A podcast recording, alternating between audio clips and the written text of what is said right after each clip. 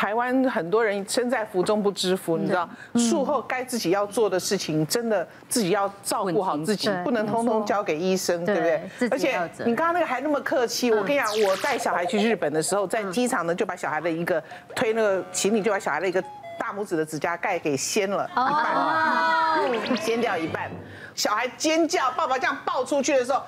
我跟你讲，来接我们的那个、那个、那个司机司机呢，他以为机场发生爆炸案，反应很对对对对啊，太紧张。然后呢，我们就赶快送机场的那个、那个、那个医护站嘛，这样子。然后呢，医生就指甲盖，他说不能拔掉，要把它盖回去，他才会帮助他的那个愈合。对，会感染。然后呢，我我告诉你，我我那一那一阵子最会的日文就是嘎子。啊，嘎子什么意思？纱布，纱布。因为我要一直去药房买嘎子，嘿，啊，然后我就说，那请问医生，我他包好之后，我说，请问医生，那我要多久换一次？嗯，好，听好，很年轻的医生啊，脏了就要换，嗯，把孩子照顾好是一个母亲的责任。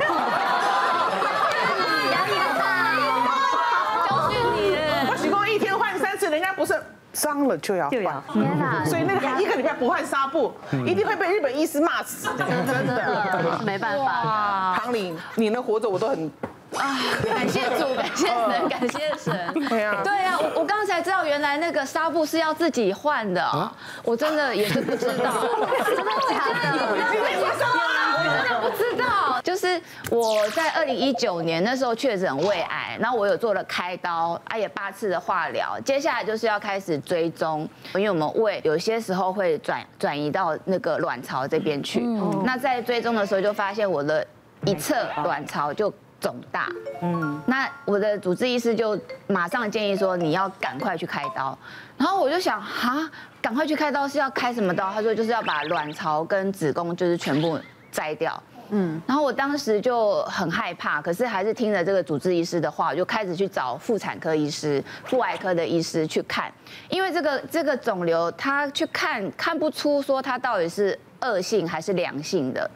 然后超音波也照不出来，然后看也看不出来，然后 CT 什么都都完全没有办法下一个定论。然后甚至我说，那开的话要怎么开呢？那有的人说要开直的，这样子更安全，视野更宽。然后呃，如果是恶性的话，可以把卵巢啦、子宫啦、输卵管啦、网膜啦、淋巴通通扩清，就是啊，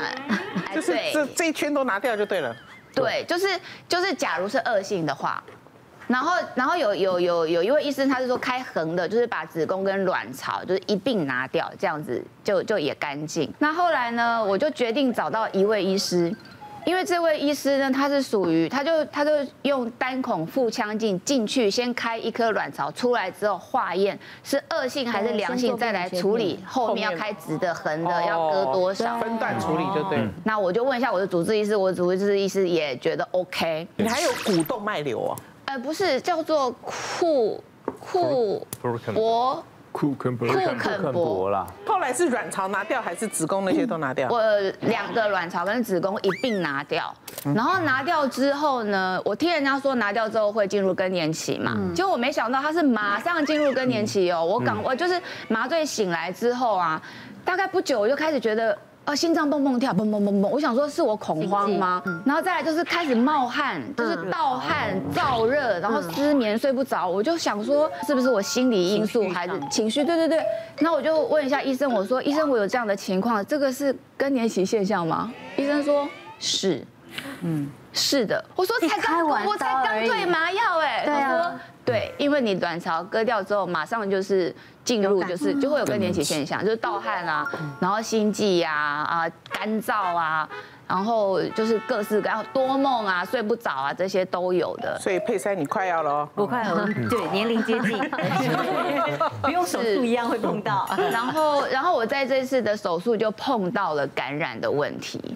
就是大概第二天、第三天，我就觉得我的那个尿尿的地方不是太顺畅，嗯，好像第二天我把尿管拔掉之后，我就觉得还是觉得怪怪的，我就怀疑说我是不是得了尿道炎，是不是有感染的问题，嗯嗯，然后医生就把尿尿拿去呃检验，然后果然就是在里面验到了有那个细菌，所以我是很长的一段时间我吃抗生素，花了很久很久的时间才把尿道炎弄好。可是就是刚好有这个尿道炎，让我在医院住了十几天，也还好，我住了这十几天，所以都有护士来看纱布什么的，我也都没有去换，所以你根本不知道要自己换，我不知道。现在的的确有很多手术，他的手术后是不用换纱布的，他的伤口是可以用。比如说肉线然后缝合胶，有的手术的确是这样，你要看什么样的手术。那以唐莲来讲，其实我本来。当初我在发展腹腔镜的技术，就是为了这个原因。因为当年我在开始当医生的时候，我们老师常常开癌症，肚子剖开啊，到底怎么样不知道，都是散的乱七八糟就关起来。那我那时候刚好是台湾刚好引进腹腔镜的时候，所以其实你的问题第二次本来你就应该找原来那个医。我想只要有受过训练的医生，不管年轻或资深，他一定会先用诊断性腹腔镜进去做。对，他会先进去看，后来您的这个手术也就是属于恶性的，所以他把。整个处理完，那为什么你会骨盆腔的手术，不管是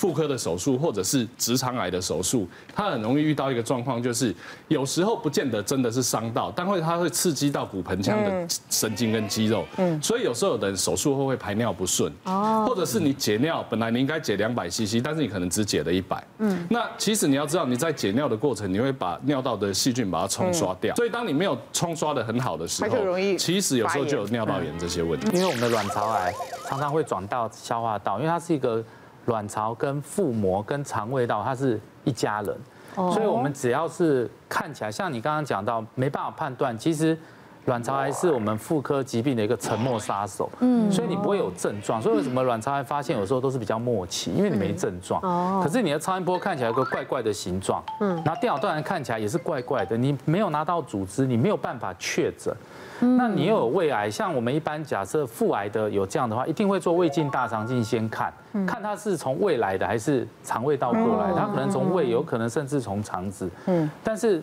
你后来因为你是之前已经被确定诊断是胃，所以他一定会去想到会不会是卵巢也有，那卵巢要长起来，如果是恶性，它就整个大做。对，那该切的就是。刚刚讲到子宫、卵巢、网膜，这些都是卵巢癌很喜欢转移的地方，我全部都清干净了，那你。治愈的话，效果就会比较好。是是。再回回应一下刚刚的故事哦，把刚刚一个故事有三个医生一起回应这样。嗯。那个后来应该是导致所谓的有点像菌血症了啦，就是你那个泌尿道感染的细菌跑到。菌尿吧，菌菌血。菌血。菌血。因为就是你尿液里面有培养出细菌，但血液里面也有，你才会打到十几天的抗生素。好像第一线、第二线都还没杀死，我吃了好久才杀死掉。表示说它有抗药性啊。那通常来讲，泌尿道发炎的一些症状，我大概复习一下，就是通常会解尿会疼痛嘛，嗯，对，那再来就是频尿嘛，嗯，那甚至到膀胱，刚才美人姐做这个动作的时候，到膀胱的时候，才会有血尿的状况出现，嗯，那再继续往上的话，跑到肾脏就会造成所谓的肾盂肾炎，这个时候就会发高烧了，嗯，那我要讲这个也是一个曲折离奇的故事，大部分的泌尿道感染都发生在女性为主，嗯，那如果发生在男性的时候，你就要好好了解一下他的生活形态的一些病史，这样，那我分享这个大概是一个五十岁的。男性，哎，然后他在过去啊，因为工作的关系，所以吃饭大小便都不是很正常，哎，所以变成说他可能两三天，甚至有时候撑到五到七天才大便一次，啊，好夸张，所以他肠胃道蠕动一直都有一些问题，所以也造成所谓的大肠憩室，啊，就是本来大肠是一段嘛，它，憩室就是说他那个肠道压力过大，已经突出一小段，啊，那个地方就很容易产生发炎这样。